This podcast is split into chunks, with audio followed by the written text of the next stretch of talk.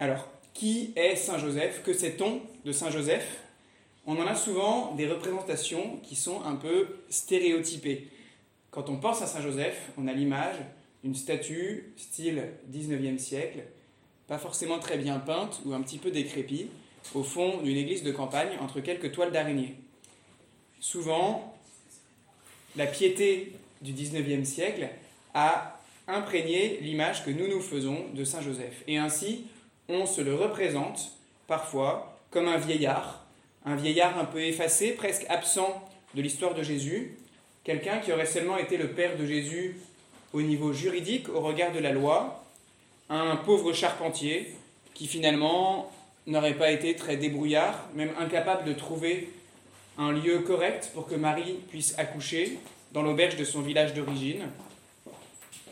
Eh bien, ces représentations de Saint Joseph comme effacées, comme absents, elles sont bien éloignées de ce que peuvent nous apprendre sur lui les saintes écritures.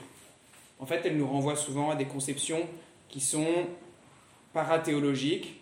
On se dit que Saint Joseph, il était vieux parce que comme ça, c'était plus facile pour lui de respecter la virginité de Notre-Dame. Ou bien, on se renvoie aussi à des informations qui sont un peu douteuses à propos de Saint Joseph, parce qu'elles ne nous sont pas données par la Bible, mais par les évangiles qu'on appelle les évangiles apocryphes. Donc vous savez, ces écrits qui ressemblent aux écrits canoniques, qui ressemblent aux évangiles, mais qui ont souvent été écrits bien plus tard et qui n'ont pas été acceptés par l'Église comme étant inspirés par Dieu, et cela pour de bonnes raisons, souvent. Il y en a un en particulier qui s'appelle le protévangile de Jacques, donc qui se réclame de l'apôtre Saint Jacques, mais qui n'est pas l'œuvre de l'apôtre Saint Jacques, et qui nous parle beaucoup de Saint Joseph, qui en fait romance la vie de la Sainte Famille en essayant de la rendre à la manière dont les croyants des premiers siècles vivaient leur propre vie quotidienne. Eh bien, les représentations issues de ce protévangile de Jacques, elles ont beaucoup influencé notre vision de Saint Joseph. En fait, ces représentations que nous plaquons souvent sur le bienheureux Joseph, elles procèdent d'une volonté de remplir trop vite les silences de l'Écriture. La Sainte Écriture nous parle peu de Saint Joseph, mais c'est peut-être justement pour que nous nous, posions la question de l'utilité de ces silences et de ce qu'ils nous enseignent. Le silence est un mode d'expression aussi bien que la parole. Joseph parle peu, parle presque pas, parle peut-être même pas du tout directement dans les évangiles, dans le Nouveau Testament. On peut calculer la part du Nouveau Testament où il est question de Saint Joseph, elle se montrait au maximum à 0,45%. C'est pas énorme. Or, Joseph est très présent dans la Bible. C'est ce que nous allons essayer de voir ce soir. Et pas seulement dans le Nouveau Testament. Pourquoi? Parce qu'il est un personnage qu'on peut appeler un personnage du seuil, une charnière. Il fait le lien entre l'Ancien et le Nouveau Testament. Il a un pied dans chaque, si vous voulez. Il est un personnage inaugural qui donne au niveau du Nouveau Testament des clés pour comprendre toute l'œuvre. Il fait la transition entre l'Ancien et le Nouveau Testament et ainsi il va permettre d'éclairer le Nouveau Testament à la lumière de l'Ancien, ce qui est vraiment la démarche de lecture catholique dans laquelle nous allons essayer de nous inscrire ce soir. Alors plutôt que d'amener à conjecturer des événements biographiques hasardeux, douteux, les lignes convergentes que l'on peut tirer de l'Ancien et du Nouveau Testament placent Saint Joseph dans un registre théologique. C'est ce que nous allons essayer de faire ce soir. Qui est Saint Joseph?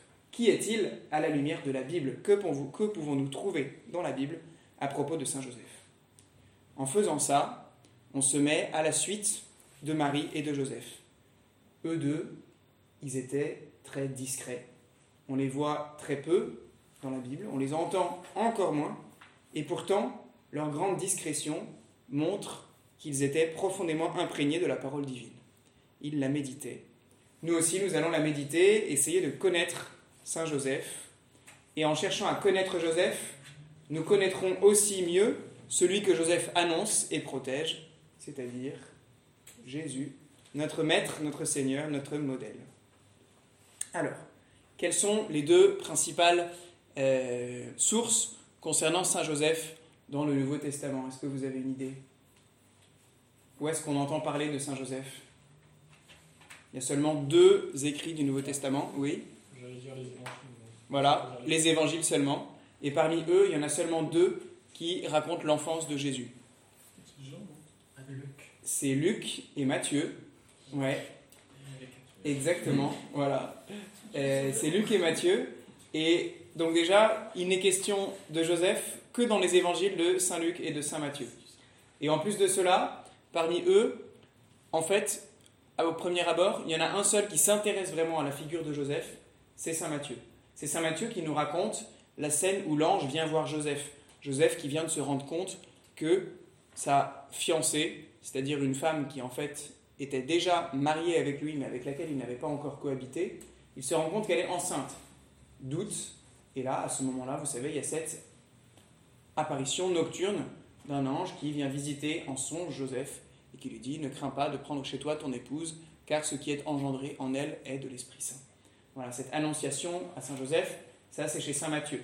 Et on va retrouver Joseph chez Saint Matthieu, notamment avec la visite des mages et ce qui s'ensuit, c'est-à-dire la fuite en Égypte. Ça, c'est les deux grands épisodes où on voit Saint Joseph au début de l'évangile de Saint Matthieu. Chez Saint Luc, il est beaucoup plus discret. On en entend un petit peu parler. On sait qu'il est le fiancé de Marie, qu'il vient de la famille de David. C'est pour ça qu'ils vont devoir aller se faire recenser à Bethléem, la ville d'origine de David.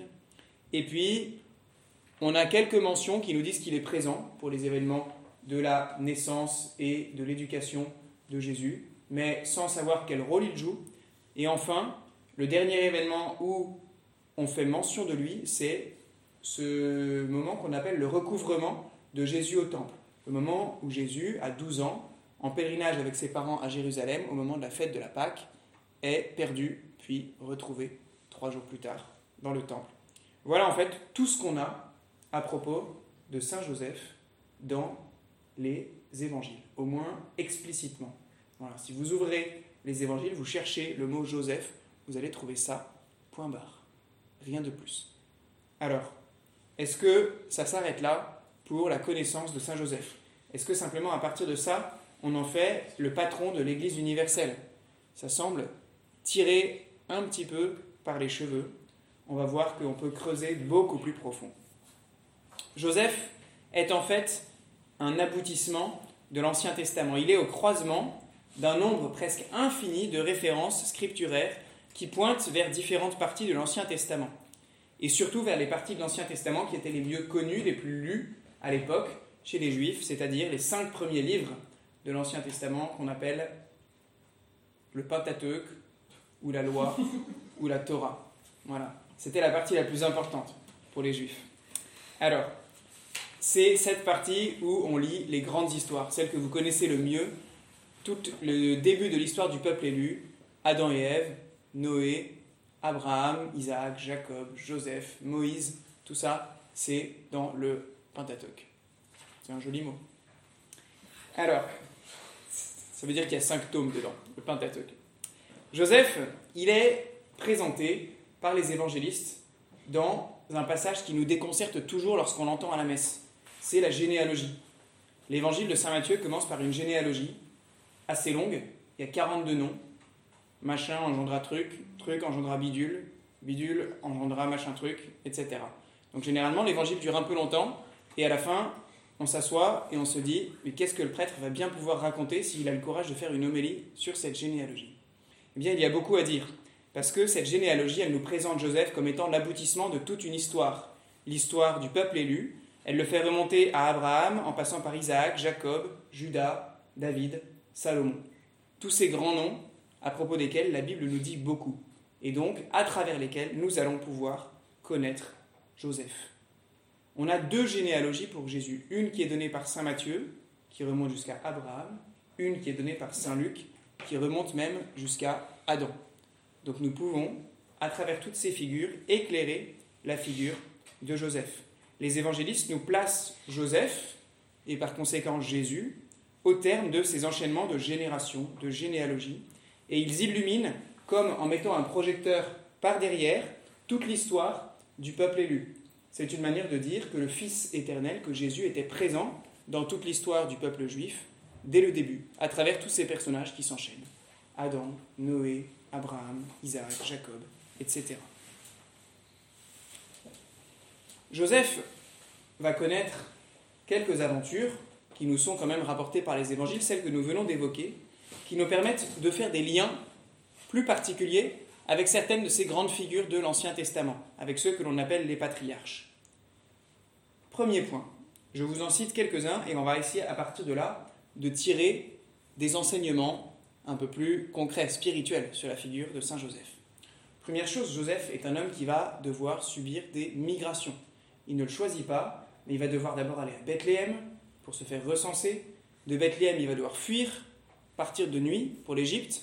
D'Égypte, remonter en Terre Sainte pour aller habiter non plus à Bethléem, mais à Nazareth. Tout cela, il ne le choisit pas vraiment, mais il le fait en emmenant avec lui sa famille. Joseph est un homme qui subit des migrations. Or, l'histoire du peuple élu, auparavant, dans l'Ancien Testament, c'était aussi une histoire marquée par de nombreuses migrations. Hein, vous savez, Abraham a fait déjà un aller-retour en Égypte au moment d'une famine. Abraham lui-même venait de l'Est, peut-être de l'Irak actuel. Puis il y a eu le grand exode des Hébreux. Ils sont d'abord partis en Égypte pour échapper à une nouvelle famine au moment de Jacob et de son fils Joseph, puis le retour à travers le désert avec Moïse, etc. Joseph, homme de migration qui rejoint donc un peuple qui avait été caractérisé par le nomadisme et ses grandes figures. Deuxième lien avec les figures de l'Ancien Testament, c'est Bethléem. Joseph emmène sa famille à Bethléem pour que Jésus y naisse. Mais Bethléem, justement, les évangélistes nous disent, c'est la ville de David. C'est la ville dont David était originaire. Donc lien évident avec David. Mais Bethléem on la retrouve à un autre moment de l'Ancien Testament. Est-ce que vous savez où c'est? Pardon, c'est difficile. Bethléem, on l'avait déjà vu précédemment, avant l'histoire de David, parce que Bethléem, c'est là qu'est morte et qu'a été enterrée Rachel, Rachel qui était la femme préférée du patriarche Jacob. Rachel a eu deux fils. Est-ce que vous avez une idée comment ils s'appellent Joseph et Benjamin. Joseph et Benjamin, voilà. On a un Joseph dont la mère meurt à Bethléem. Alors, il y a peut-être quelque chose à chercher. Troisième point, il y a deux Joseph en fait. C'est vrai, il va falloir les distinguer. Il y a un Joseph qu'on peut appeler le patriarche Joseph, qui est un fils de Jacob, fils de la femme préférée de Jacob, mais qui a été stérile pendant très longtemps, donc fils un peu inespéré. Et puis, Joseph, Saint Joseph celui dont on s'occupe ce soir, mais dont on va beaucoup s'occuper à travers l'autre. Parce qu'on verra que ce n'est pas par hasard qu'il porte le même nom. Évidemment, rien n'est au hasard dans la Bible. C'est l'œuvre de Dieu. Tout est lié. Exactement. C'est vrai en plus. Troisième point qui peut nous permettre de faire un lien entre Saint Joseph et des grandes figures de l'Ancien Testament, c'est que Joseph participe à la conception d'un enfant qui ne se fait pas selon la voie normale, régulière. Joseph va devenir le père d'un enfant qui n'est pas le sien. On retrouve cela dans beaucoup d'épisodes de l'Ancien Testament. Des conceptions qui sont un peu irrégulières, des enfants qui naissent dans des situations inhabituelles, parfois impossibles. En fait, presque à chaque fois qu'on nous parle d'une naissance dans la Bible, c'est une naissance qui fait suite à un épisode de stérilité ou bien un épisode euh, pour le moins étonnant qui peut se rapprocher de l'inceste ou de l'adultère. On peut penser à Abraham et Sarah, on peut penser à Rebecca, on peut penser à Rachel, dont on vient de parler, et encore bien d'autres. Encore un petit point qui va nous rapprocher Joseph de certaines grandes figures qui peuvent nous le faire connaître dans l'Ancien Testament. Joseph, comme je vous l'ai dit, s'étonne de voir la jeune femme qui lui est promise enceinte, alors même qu'ils n'ont pas habité ensemble. Et là intervient l'ange Joseph reçoit donc un message d'un ange. Eh bien, ce n'est pas le premier, évidemment. Dieu avait plusieurs fois parlé par des anges aux grandes figures du peuple élu de l'Ancien Testament. En fait, le mot ange, ça veut dire messager en hébreu. C'est le même mot. Maléakim, c'est le messager. L'ange, c'est le messager de Dieu pour la Bible, pour les Hébreux. Alors ça, ça va nous rapprocher encore, Joseph, de nombreuses figures de l'Ancien Testament qui ont reçu des messages de Dieu par des anges. Et on va voir comment ils les ont écoutés. Il y a Abraham, mais il y a aussi Jacob. Il y a encore Tobie. Connaissez-vous Tobie? Et non. Tobie, c'est un jeune homme que son père envoie remplir une mission, une mission difficile.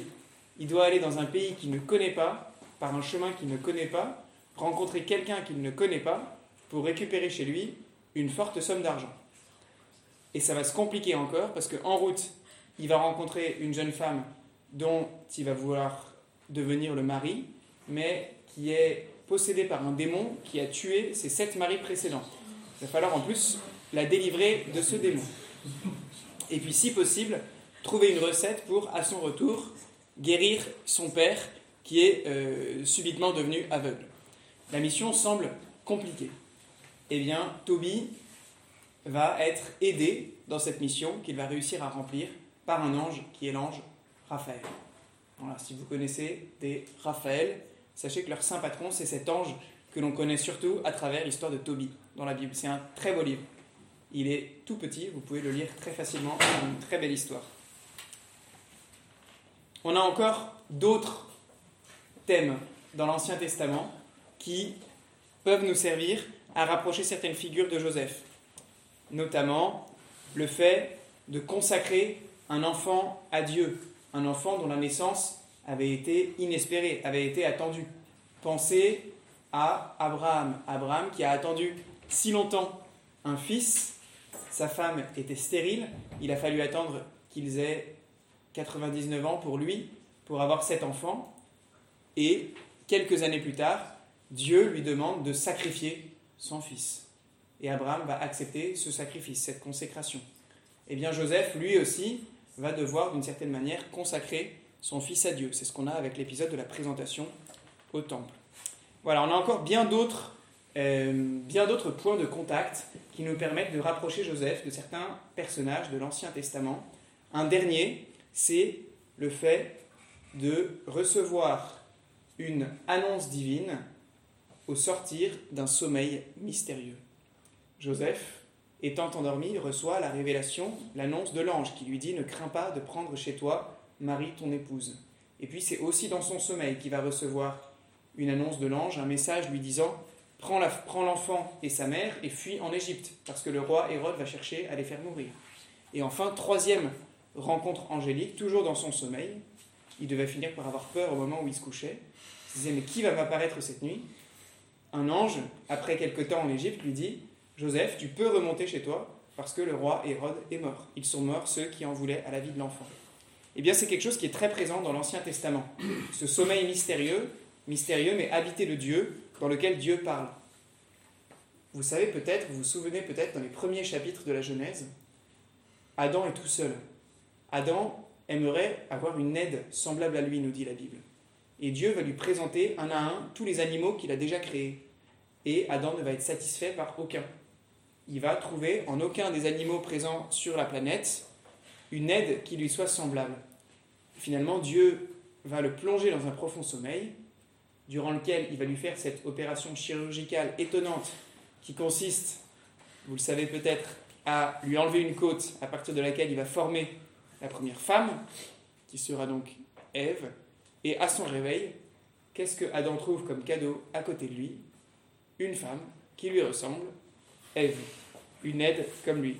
Voilà. L'épisode du sommeil mystérieux habité par Dieu, à la suite duquel on retrouve une femme, une aide semblable à soi que l'on cherchait, eh bien c'est quelque chose qui se répète à plusieurs reprises, avec Abraham aussi, avec Jacob, avec euh, David d'une certaine manière, un peu paradoxale, avec encore un autre qu'on appelle Bouze ou Boz, qui est l'arrière-grand-père de David. Voilà, c'est une très belle histoire aussi.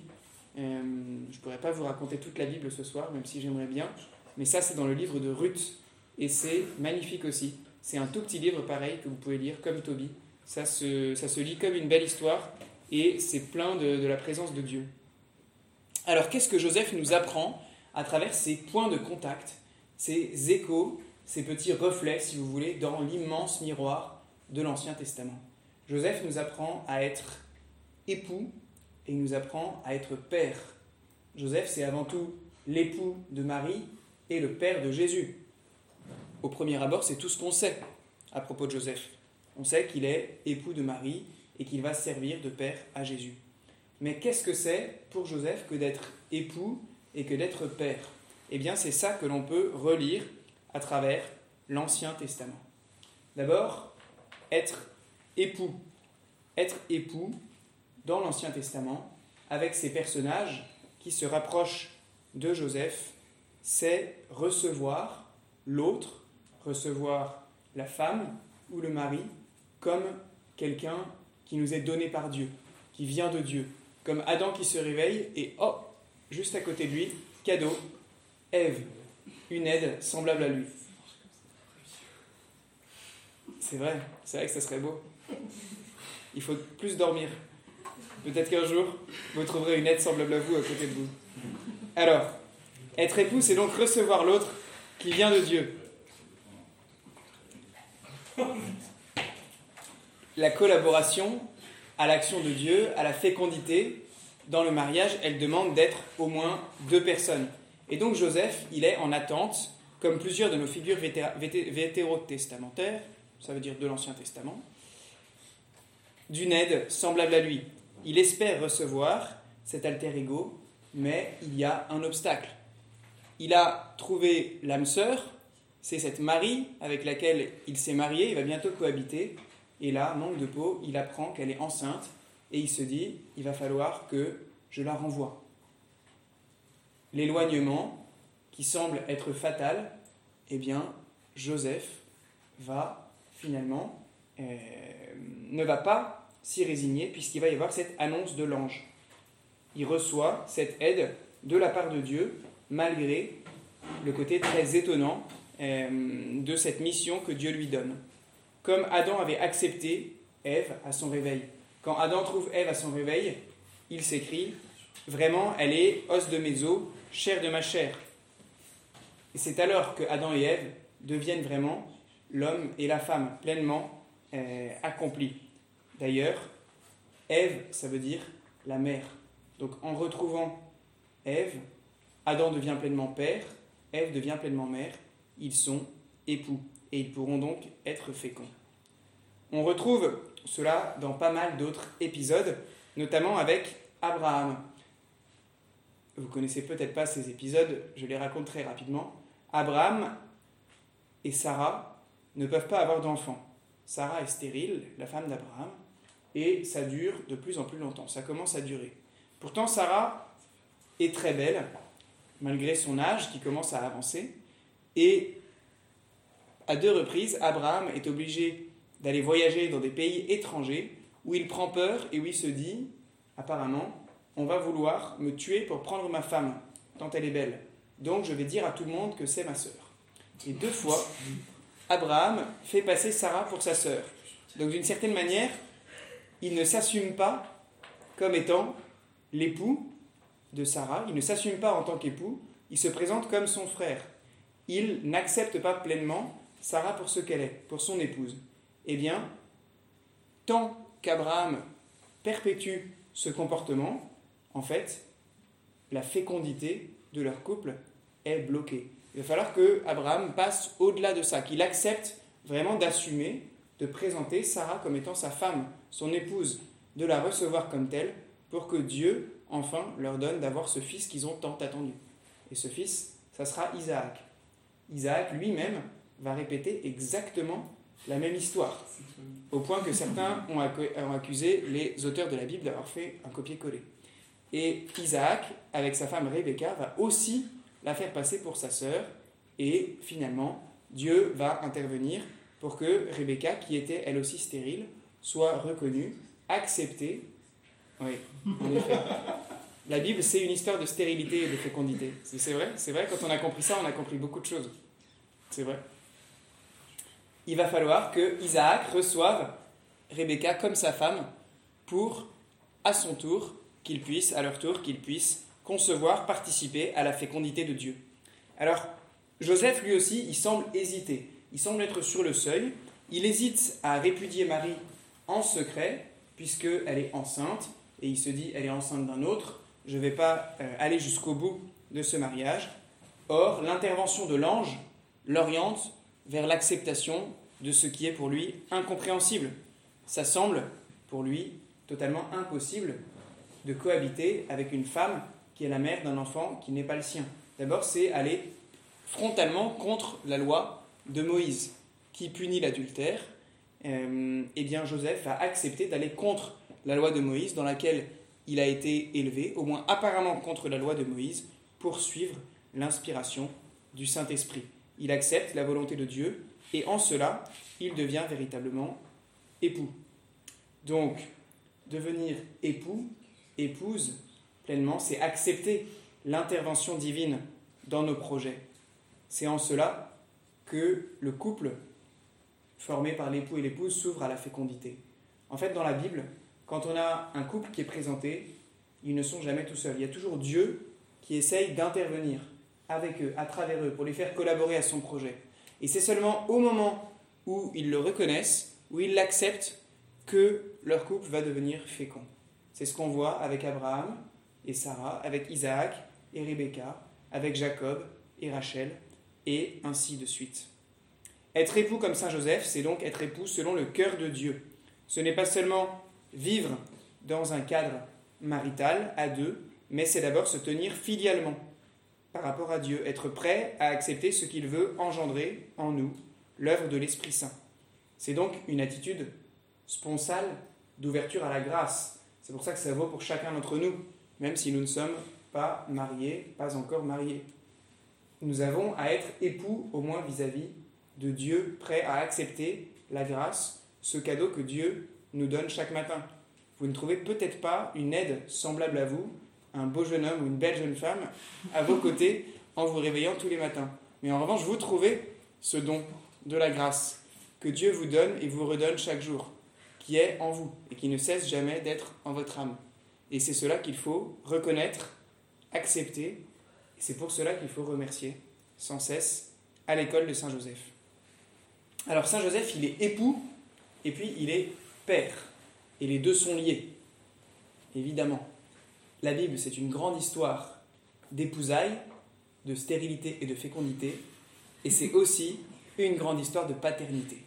En fait, on a compris beaucoup, beaucoup de choses sur la Bible à partir du moment où on l'ouvre sous cet angle-là, en regardant dans la Bible l'histoire de la paternité de Dieu pour les hommes. Et donc tous ces grands personnages auxquels Joseph fait penser, qui nous font connaître Joseph, ils sont à différents titres des pères et leur manière d'être père doit nous aider à comprendre la manière qu'a eu Saint Joseph d'être père. Et la manière qu'a eu Saint Joseph d'être père, c'est peut-être la plus belle imitation de celle qu'a Dieu d'être notre Père. C'est cela que Joseph nous montre. Comment savoir recevoir Dieu comme Père et être Père à l'imitation de Dieu. Joseph, d'abord, il ressemble à Adam. Adam, c'est le premier père, c'est le père de tous les humains. Il est père de tous les humains et il est même, en une certaine manière, le père de toute la création, puisque Dieu l'établit comme une sorte de super jardinier qui peut euh, régenter, selon euh, eh bien, la volonté divine, le magnifique paradis terrestre dans lequel Dieu l'a placé. Joseph, lui, il n'est pas jardinier de l'Éden, du paradis terrestre, mais il est chargé de euh, faire grandir celui qui va restaurer toute la beauté de la création qui a été blessée par le péché originel. Et puis Joseph, il accomplit aussi toutes les prophéties de l'Ancien Testament, et c'est ce qui nous est bien marqué par les évangélistes. Alors cela, ça fait de lui, là aussi, un collaborateur proche de l'œuvre de Dieu. Joseph, il est père en tant qu'il accomplit, qu'il collabore à la volonté de Dieu selon ce qui lui est demandé. Joseph, il est aussi père en ce qu'il est prêt à accepter des renoncements, des détachements. Il est prêt à sortir de sa maison, de la maison de ses parents, pour accepter ce que Dieu va lui demander. Et en cela, il ressemble à Abraham. Vous savez qu'Abraham, on lui a fait d'abord quitter son pays d'origine, qui était, nous dit-on, en Chaldée, donc dans l'Irak actuel. On l'a fait venir en Terre Sainte. On l'a fait ensuite partir en Égypte, revenir. Abraham, c'est l'homme qui a dû se détacher de toutes ses sécurités. Et puis, il a donc eu un mal fou, finalement, à donner naissance avec Sarah à un héritier, le fameux Isaac. Et puis voilà que Dieu lui demande de le sacrifier sur une montagne euh, qui n'est autre que la montagne du Temple à Jérusalem, et en préparation bien sûr, en préfiguration du sacrifice de Jésus. Mais Abraham, c'est celui qui doit renoncer sans cesse à ses sécurités pour accepter la volonté de Dieu. Eh bien, Joseph lui ressemble. Joseph, lui aussi, il réalisera avec confiance toujours ce que Dieu lui demande, malgré les apparentes impossibilités, difficultés, obstacles. Recevoir Marie chez lui, malgré l'impossibilité de la loi.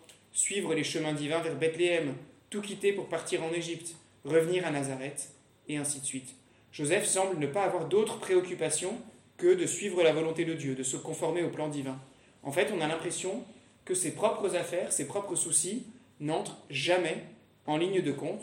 Tout tourne pour lui autour de la mission reçue de Dieu et de ceux qui en sont les acteurs principaux et qu'il doit protéger, qui sont Jésus et Marie.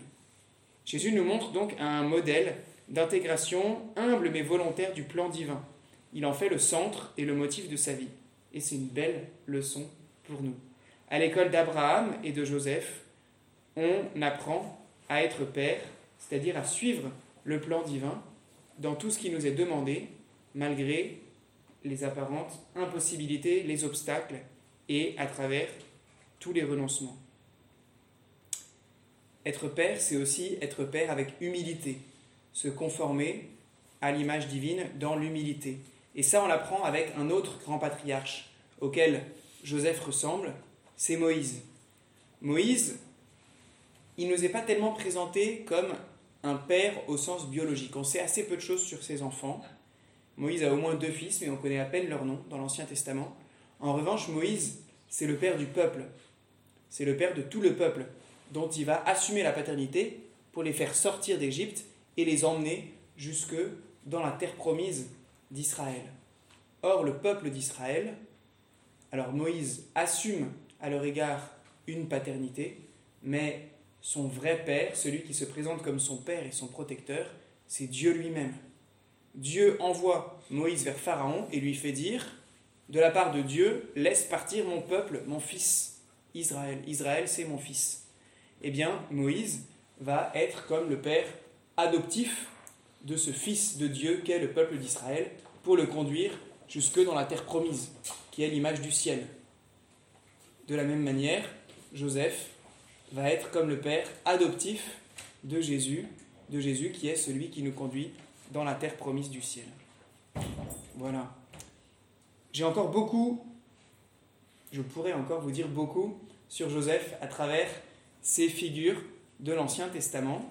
Euh, on pourra développer encore après si vous avez des questions. On peut connaître Joseph notamment à travers le fameux Joseph, ce patriarche Joseph, fils de Jacob, le deuxième Joseph, ou en fait plutôt le premier, puisque chronologiquement il arrive bien avant, et lui aussi se relie à Joseph notamment à travers ses aventures en Égypte. Abraham, Moïse, Joseph le patriarche et Joseph, Saint Joseph, sont quatre personnages qui ont un lien particulier à l'Égypte, et ça n'est pas sans porter beaucoup de sens. Seulement, pour finir, il y a un dernier thème euh, dont j'aurais aimé vous parler à propos de Saint Joseph. Saint Joseph nous apparaît comme époux, il nous apparaît comme père, et ça, ça nous semble assez évident. On se l'imagine souvent comme ça, époux de la Vierge Marie, père au moins adoptif de Jésus. Mais Joseph, il est aussi roi, roi caché d'Israël. Et là, c'est plus étonnant. Mais si on y réfléchit, il nous est vraiment présenté comme un prétendant au trône. Et là, on revient totalement sur l'image du Joseph effacé, du pauvre charpentier, euh, un peu pouilleux, d'une ville inconnue. Joseph nous est présenté dès les débuts de l'évangile de Saint Matthieu comme étant fils de David. L'expression à nous, elle nous semble assez anodine, on l'entend de temps en temps à la messe, et on se dit fils de David, ok, basta. Seulement pour les juifs, elle avait une signification très claire et sans ambiguïté. En fait, c'est exactement comme si on disait en France aujourd'hui un tel fils de Saint Louis. Qu'est-ce que ça veut dire? Le fils de Saint Louis, ça serait l'héritier de la ligne royale capétienne qui a été euh, sur le trône de France pendant des siècles et qui en est écarté depuis quelques centaines d'années. Le fils de David, pour les Juifs, c'est l'héritier d'une lignée royale qui a été choisie par Dieu, qui a été glorieuse, mais qui a disparu depuis, plusieurs siècles, et dont beaucoup, à l'époque de Jésus, attendaient le retour. La grande question, c'était pas de savoir qui des légitimistes ou des orléanistes devait prendre le pouvoir, mais qui allait reprendre la dynastie perdue d'Israël. Et la question concernait un cercle beaucoup plus large que celui de nos chers royalistes actuels en France. Joseph fait donc irruption dans un Israël qui est politiquement agité, en quête d'identité face à l'oppression romaine, et il doit jouer son rôle dans un tourbillon cosmique, géopolitique. On a quand même dans ces premières lignes de l'Évangile le ciel qui se met en mouvement, une étoile qui va guider des, dignitaires étrangers jusqu'à la crèche. On a la jalousie, la paranoïa d'un roi cruel, sanguinaire en fin de règne, Hérode. On a l'empereur de Rome qui se mêle de nos affaires en allant faire un recensement de toute la terre. Joseph est au milieu de tout ça. Il est prétendant, il est héritier du trône d'Israël, et lui, au milieu de ce tourbillon, se conforme humblement à la volonté de Dieu, apparaissant ainsi comme le vrai roi et messie d'Israël, pas quelqu'un qui va revendiquer son trône avec violence, mais avec humilité, en se conformant à la volonté de Dieu. Finalement, il choisira d'ailleurs d'aller résider dans un, village qu'on appelle Nazareth. Le nom était totalement inconnu dans la Bible jusqu'alors. On ne sait pas exactement d'où il vient, mais il renvoie peut-être au mot Nézer, Nézer, Nazareth. Nézer, c'était la couronne royale, le village de la couronne royale. David, il était roi et messie, sauveur du peuple à la fois. David, il, il fut choisi dans une famille humble, dans un petit village, Bethléem, mais il devint, selon le plan divin, le roi le plus glorieux de son peuple. Eh bien, il semble réapparaître, David, dans son lointain descendant Joseph, qui porte avec discrétion mais dignité le titre d'héritier du trône d'Israël. On a ça de manière encore plus explicite chez Saint Luc. Saint Luc nous dit que Joseph était de la maison de David. Qu'est-ce que ça veut dire la maison de David? C'est comme si je vous disais, Élisabeth II, la reine d'Angleterre, elle est de la maison de Windsor. La maison de David, c'est parfaitement explicite dans la Bible, puisque c'est une expression qui est, qui est employée par Dieu lui-même, notamment au livre de Samuel, pour désigner toute la dynastie davidique. Et Dieu avait justement fait une promesse au sujet de cette dynastie. Dieu avait promis à David qu'il ne manquerait jamais d'un descendant pour siéger sur son trône. Dans le deuxième livre de Samuel, David demande à Dieu s'il est opportun qu'il lui construise une maison. Il demande à Dieu, est-ce que je peux vous construire une maison? Traduction, est-ce que je peux vous construire un temple pour mettre dedans votre arche d'alliance, qui jusqu'alors était dans une tente? Et David, qui vivait lui dans un palais magnifique, se dit quand même c'est un petit peu abusé, moi j'habite dans le plus beau des palais et Dieu est toujours sous une tente. Et Dieu va lui répondre par l'intermédiaire d'un prophète, le prophète Nathan, en lui disant Non, non, ce n'est pas toi qui vas me construire une maison, c'est moi qui vais te construire une maison et qui te la conserverai pour toujours. Et évidemment, il ne s'agit pas d'une maison de pierre ou de bois, mais de cette dynastie. Donc Dieu promet à David que sa dynastie durera pour toujours. Or, Quelques centaines d'années plus tard, en 587, la dynastie davidique semble disparaître. Israël et Juda, donc la partie sud du royaume d'Israël, sur laquelle régnaient encore des descendants de David, sont envahis par les Babyloniens, les habitants sont déportés, le dernier roi est emmené à Babylone, on lui crève les yeux, c'est la déchéance totale. Et la dynastie se perd dans l'histoire. Alors, il semble que la promesse de Dieu fait défaut finalement, Dieu se serait trompé, ou bien il aurait décidé de revenir sur sa promesse. Est-ce que c'est le cas? Eh bien, on se rend compte à travers la, figure de Joseph que non, que Dieu est fidèle à sa promesse, sa promesse est véridique, mais à une profondeur plus grande que celle où on l'attendait. Parce que en Joseph, dans cette humble fiancée de la jeune Marie, se révèle l'héritier caché de la lignée royale. Et encore un détail. Quel est le métier de ce prétendant incognito au trône d'Israël? Est-ce qu'il est jet-setter? Est-ce qu'il est acteur? Est-ce qu'il est promoteur? Comme nos prétendants actuels Non. L'Évangile nous dit que Joseph est, le mot grec c'est tectone, c'est-à-dire, on a traduit ça traditionnellement par charpentier. On dit Joseph le charpentier.